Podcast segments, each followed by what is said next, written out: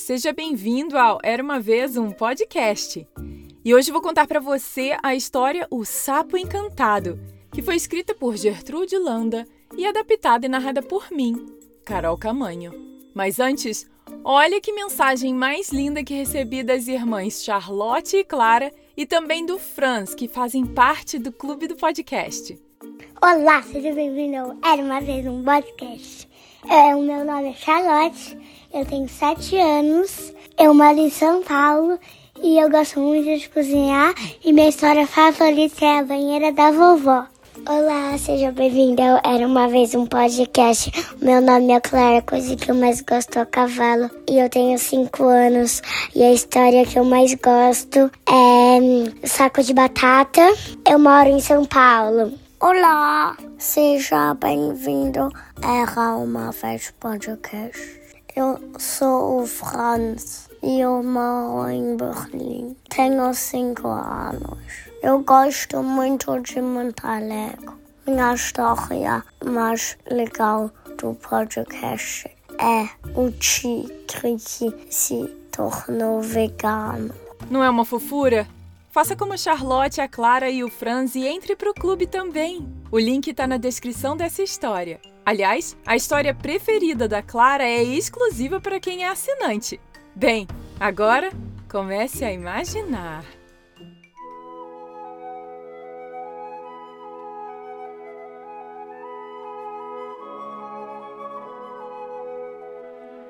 Era uma vez um senhor culto e rico que tinha um filho único chamado Daniel, que já era adulto e casado. Ele enviou um mensageiro ao filho pedindo-lhe que fosse imediatamente ao encontro do pai. Daniel obedeceu rapidamente e encontrou seu pai e sua mãe doentes. Saiba, meu filho, disse o velho.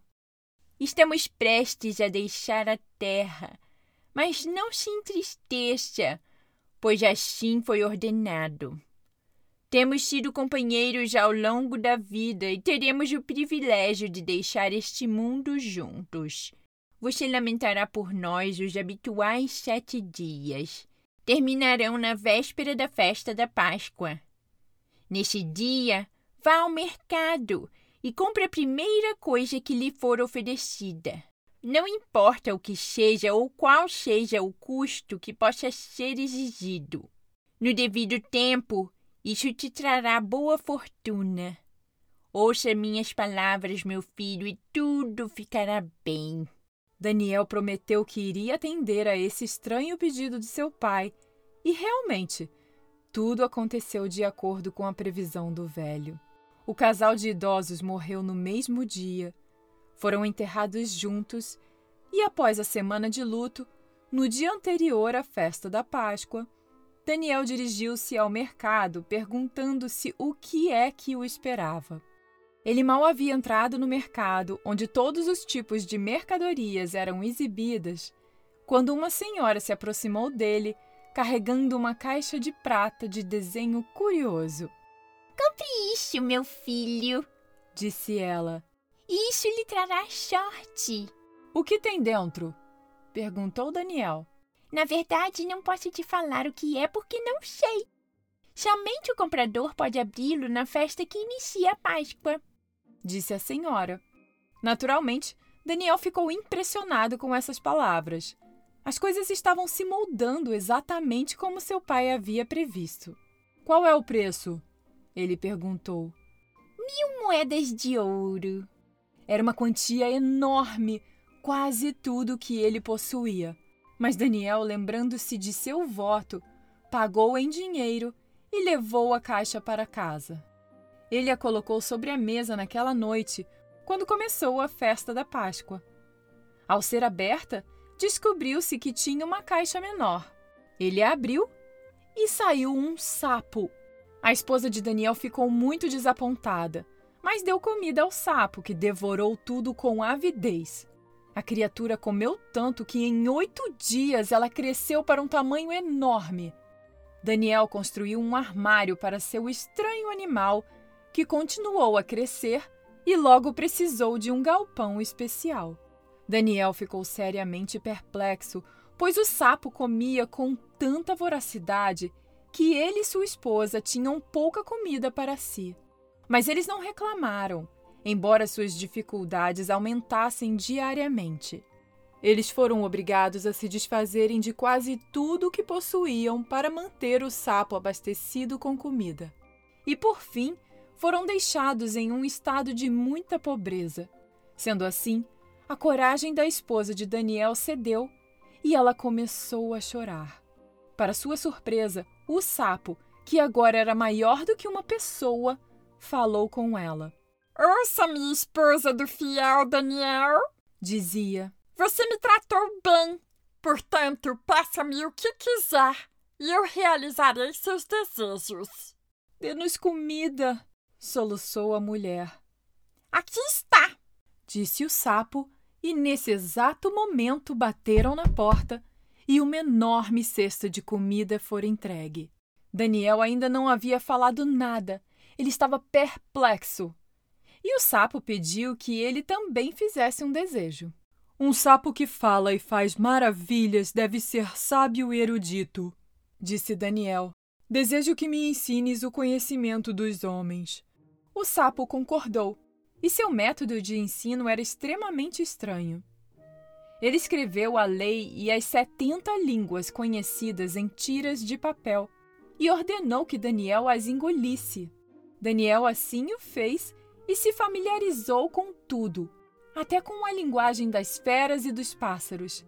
A partir desse dia, todos os homens o consideravam o sábio mais erudito de seu tempo. Um dia, numa manhã bem cedo, o sapo voltou a falar.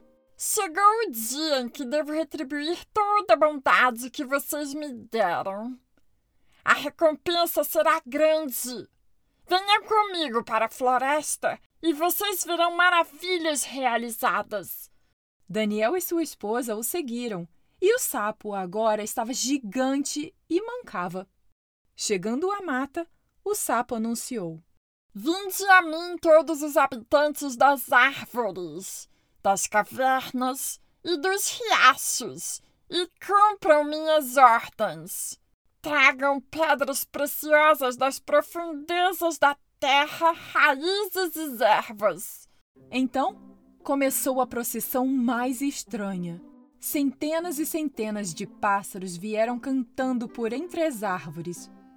Milhares e milhares de insetos vieram rastejando de buracos no chão.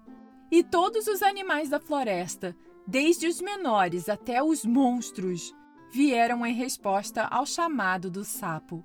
Cada grupo trouxera algum presente e o colocara aos pés de Daniel e sua esposa, que ficaram alarmados. Logo, uma grande pilha de pedras preciosas e ervas fora amontoada diante deles. Tudo isso pertence a vocês, disse o sapo apontando para as joias.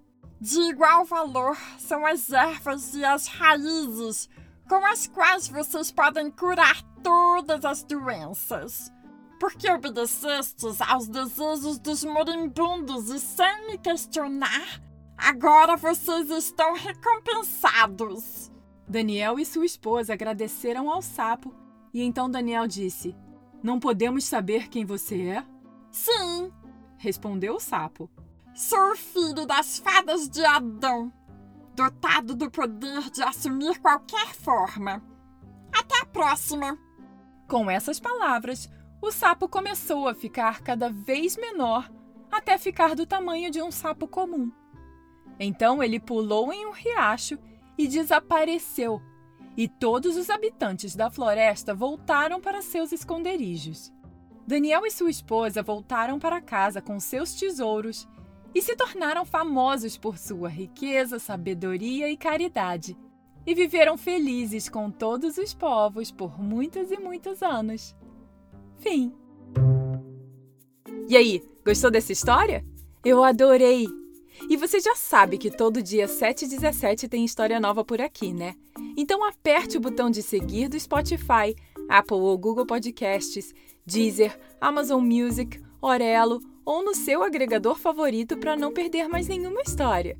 E se o Era Uma Vez um Podcast já ajudou você de alguma forma, considere apoiar financeiramente entrando para o clube e fazendo com que esse projeto se mantenha por muitos e muitos anos. Além disso, você também tem acesso a histórias exclusivas, versões mais calmas e relaxantes perfeitas para a hora de dormir, meditações, versões em inglês, acesso antecipado e muito mais.